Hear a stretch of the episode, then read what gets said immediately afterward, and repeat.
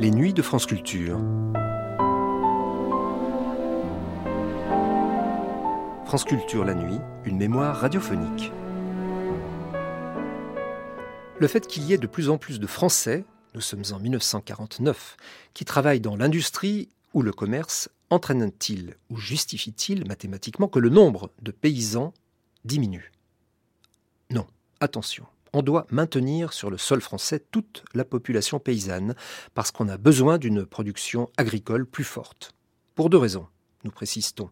D'une part, dans quelques années, nous sommes en 1949, rappelons-le, la France n'aura plus de devises et ne bénéficiera plus du plan Marshall. D'autre part, parce que l'Europe, les Anglais, les Allemands, ont besoin de nous, Français, pour les nourrir. Donc, y a-t-il trop de paysans? Y a-t-il une loi générale qui s'appliquerait à toutes les nations du globe? Parmi tous les intervenants de cette tribune de Paris, un homme qui sera près de 30 ans plus tard le premier candidat sous étiquette écologiste, l'agronome René Dumont. Première diffusion sur la chaîne nationale le 27 janvier 1949.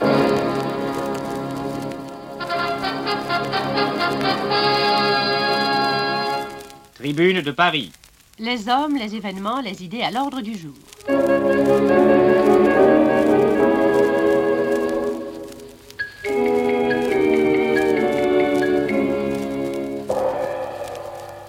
Les difficultés de l'économie française tiennent peut-être, entre autres raisons, à la composition sociale de la France actuelle.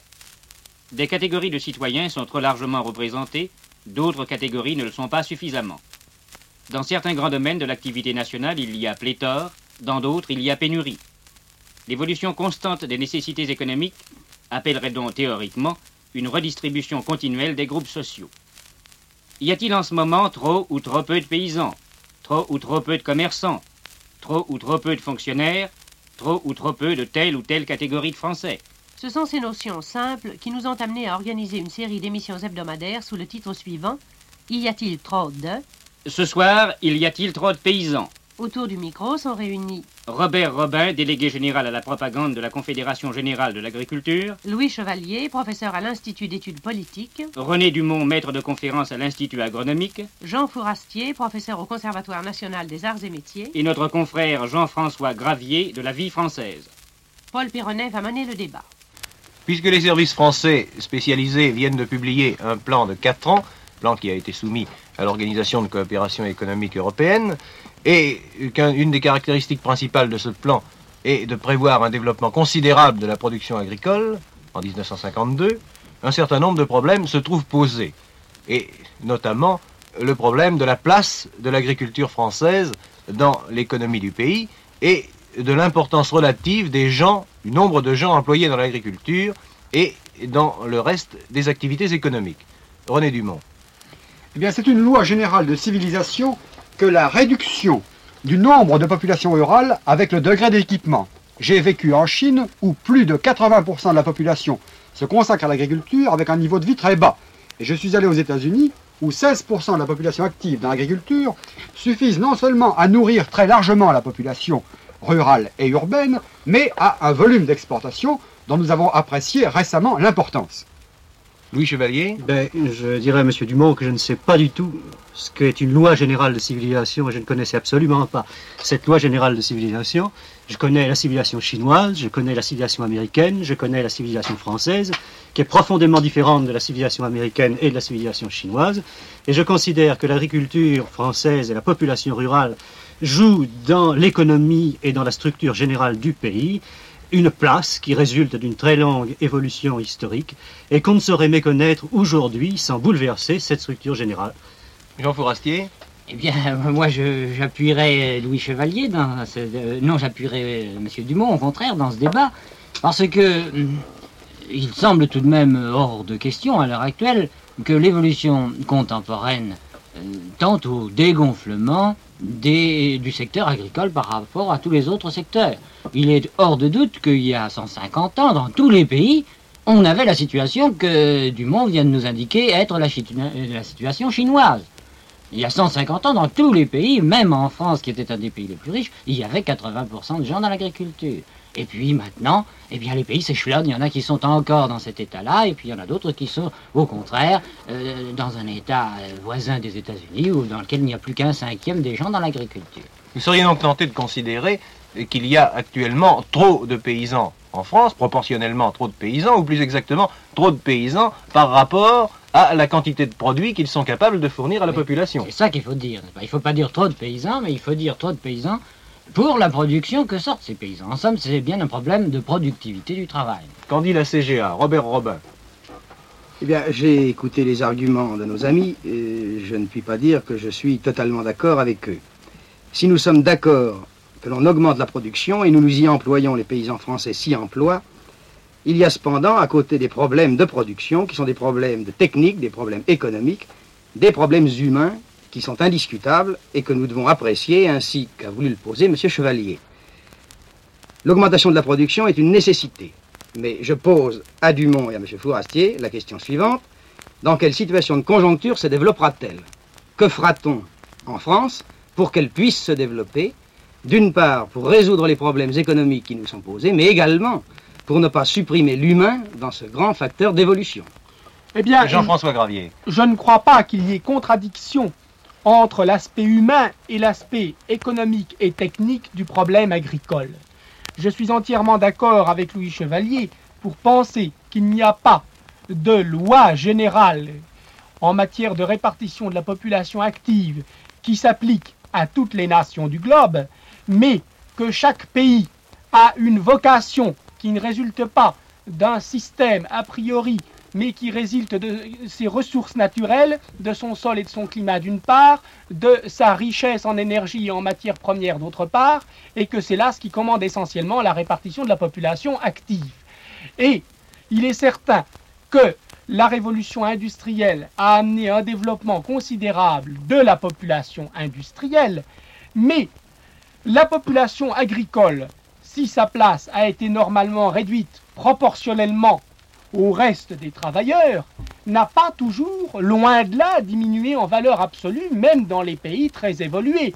Par exemple, au Danemark, en Hollande, en Belgique, en Suisse même, vous avez une quantité de paysans qui est proportionnellement moindre par rapport à l'ensemble de la nation euh, euh, qu'il y a 50 ans et à plus forte raison qu'il y a un siècle, mais les effectifs euh, paysans en valeur absolue n'ont pas diminué la France est un des pays, au contraire, où cette diminution des effectifs paysans a été le plus accentuée. C'est là un des aspects, et un des plus graves certainement, du sous-peuplement français.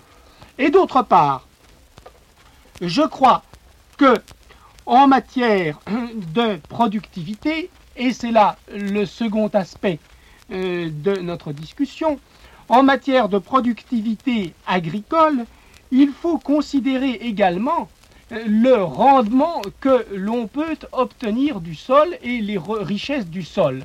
Et je crois qu'à ce point de vue, la France est particulièrement bien placée pour développer la productivité de ses effectifs agricoles sans réduire leur nombre, sans réduire leur quantité, en raison d'une part de la richesse de ses sols et de son climat particulièrement favorable, en raison d'autre part du débouché qu'elle trouve dans les nations industrielles voisines qui sont déficitaires du point de vue alimentaire.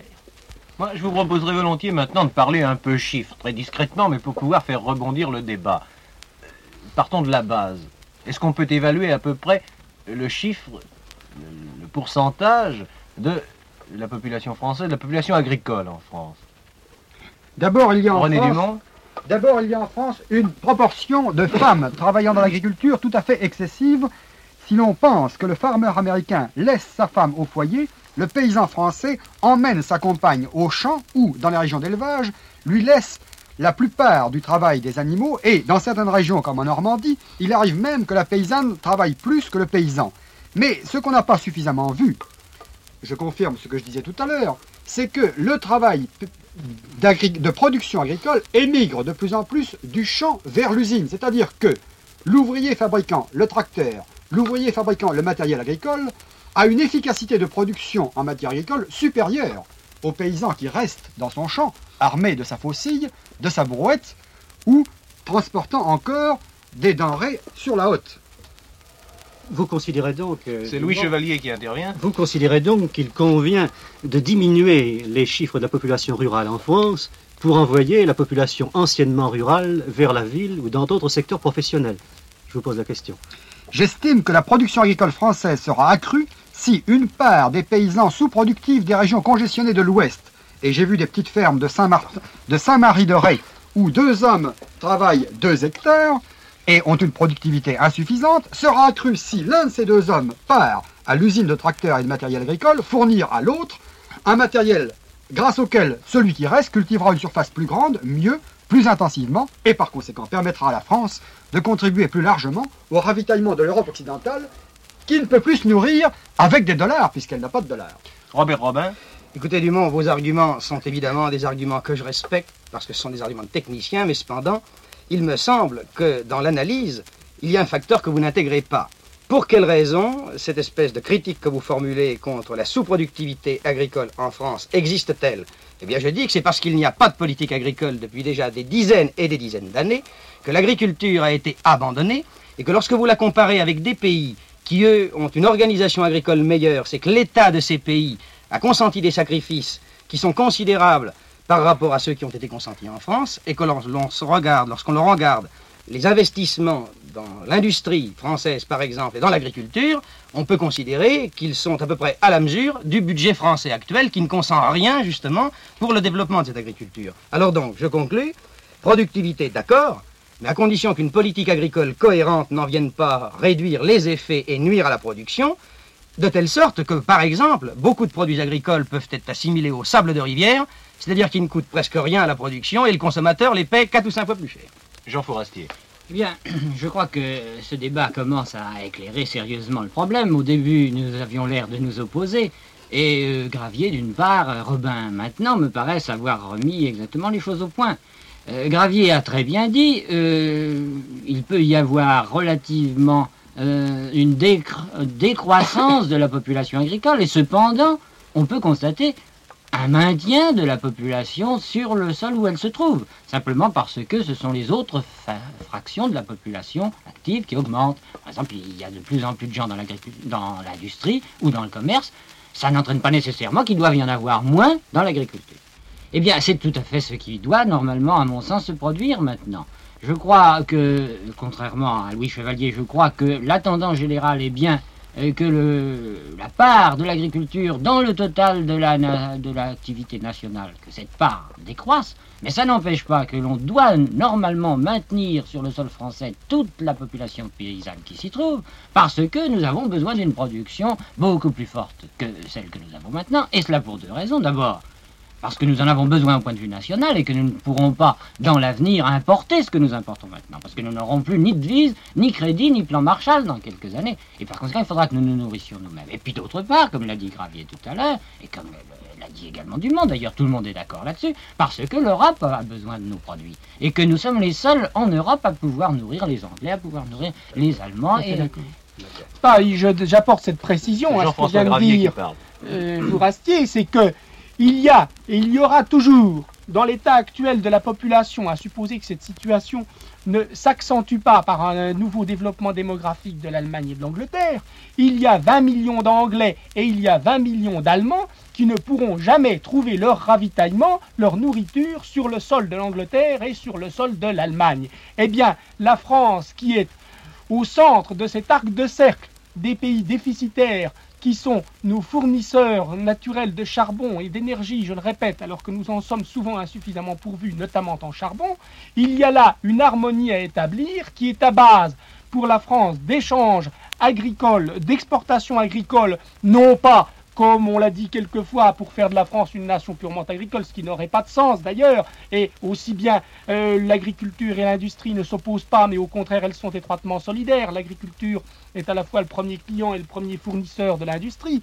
Donc, non pas pour développer une économie purement agricole, mais au contraire pour permettre à notre industrie d'acheter le charbon qui lui permettra de développer sa production. Oui, mais alors là, nous retombons, nous retombons sur le problème. Il est vrai qu'on peut, le, poser de deux manières. On peut le poser dans l'immédiat et on peut le poser dans l'absolu.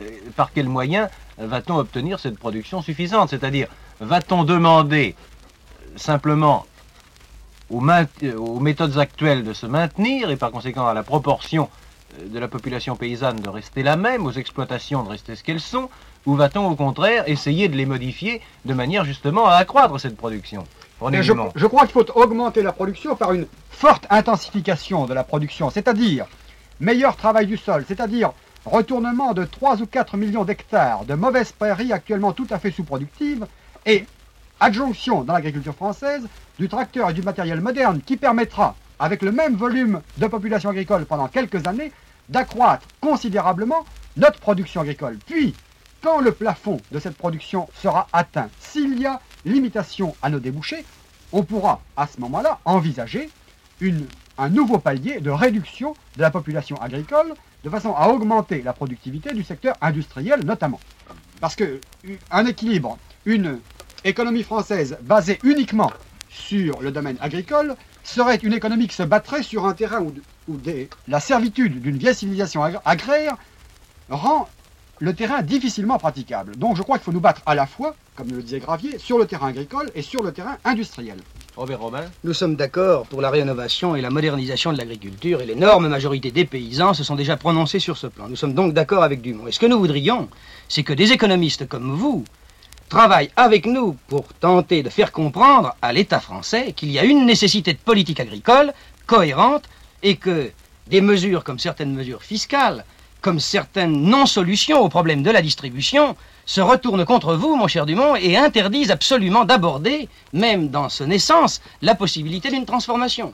Jean Fourastier Eh bien, euh, pour appuyer à la fois ce que vient de dire euh, Dumont et ce que vient de dire le représentant de la CGA, euh, je voudrais dire que tout de même, euh, à l'heure actuelle, les cercles gouvernementaux commencent à comprendre des problèmes techniques comme ceux dont nous parlons. Hélas, bien tard. Bien tard, je sais bien, mais enfin tout de même, certains faits se sont maintenant fait connaître, n'est-ce pas? On sait par exemple que la productivité du travailleur agricole français euh, est peut-être le quart, peut-être le tiers, peut-être le cinquième, en tout cas beaucoup plus faible que le- celle de beaucoup d'autres agriculteurs du Canada, des États-Unis et même de pays très voisins, comme la Hollande. Et comme euh, le Danemark, n'est-ce pas Gravier nous faisait remarquer tout à l'heure, avant cette réunion, que euh, dans des pays très voisins de, de la France et où on cultive à peu près les mêmes étendues qu'en France et des sols de nature comparable avec des climats comparables, eh bien, on arrive à tirer du sol par tête de travailleurs trois ou quatre fois euh, plus de produits. Eh bien, il y a un phénomène technique qui frappe tout le monde. Ce que font les surtout, Hollandais, je on doit Je pouvoir le m'excuse de vous C'est interrompre. Jean-François Gravier qui Et surtout, euh, si la productivité du travailleur hollandais ou danois, euh, du cultivateur hollandais ou danois, et je crois, en, cela dépend si on, dans quelle mesure on incorpore les femmes à la population agricole, est double ou triple de celle du cultivateur français, surtout le cultivateur hollandais et le cultivateur danois, sous un climat beaucoup moins clément et avec des sols très souvent médiocres, obtiennent par kilomètre carré cultivé une valeur de produits agricoles trois fois plus forte qu'en France. Et je ne voudrais pas que cette discussion se termine sans que nous ayons évoqué ce fait qui me paraît essentiel, c'est que le cultivateur hollandais, par son niveau technique extrêmement élevé, produit sur 4 hectares et demi autant que le cultivateur homme français sur 9 hectares et que le farmer américain sur 40 hectares. Nous en sommes bien d'accord, mais écoutez, Robert Robin qui parle. nous sommes bien d'accord, seulement comment voulez-vous inciter les producteurs agricoles français à cet effort technique que vous réclamez avec juste raison, quand nous constatons aujourd'hui que leur effort technique est sanctionné par la mévente et quand le consommateur reçoit ses produits à 5 fois plus cher où il les vend ou il les vend mal? C'est cela le problème. C'est-à-dire que je crois que ce sera peut-être la conclusion de cette discussion, c'est que le déséquilibre euh, de la structure française actuelle, le déséquilibre dans la répartition de la population active, ce n'est pas un déséquilibre provenant d'une trop grande proportion d'agriculteurs, mais un déséquilibre provenant d'une trop grande proportion et de- des effectifs de la distribution, d'un gonflement des effectifs commerciaux. Je rappellerai simplement ce chiffre. Alors que pour une population équivalente, il y avait 1 800 000 personnes dans le commerce en 1914, il y en a maintenant 2 800 000. C'est ce que nous disons depuis trois ans. Louis Chevalier, René Dumont, Jean Fourastier, Jean-François Gravier et Robert Robin ont répondu à la question Y a-t-il trop de paysans? Et c'était la Tribune de Paris, présentée sur la chaîne nationale le 27 janvier 1949.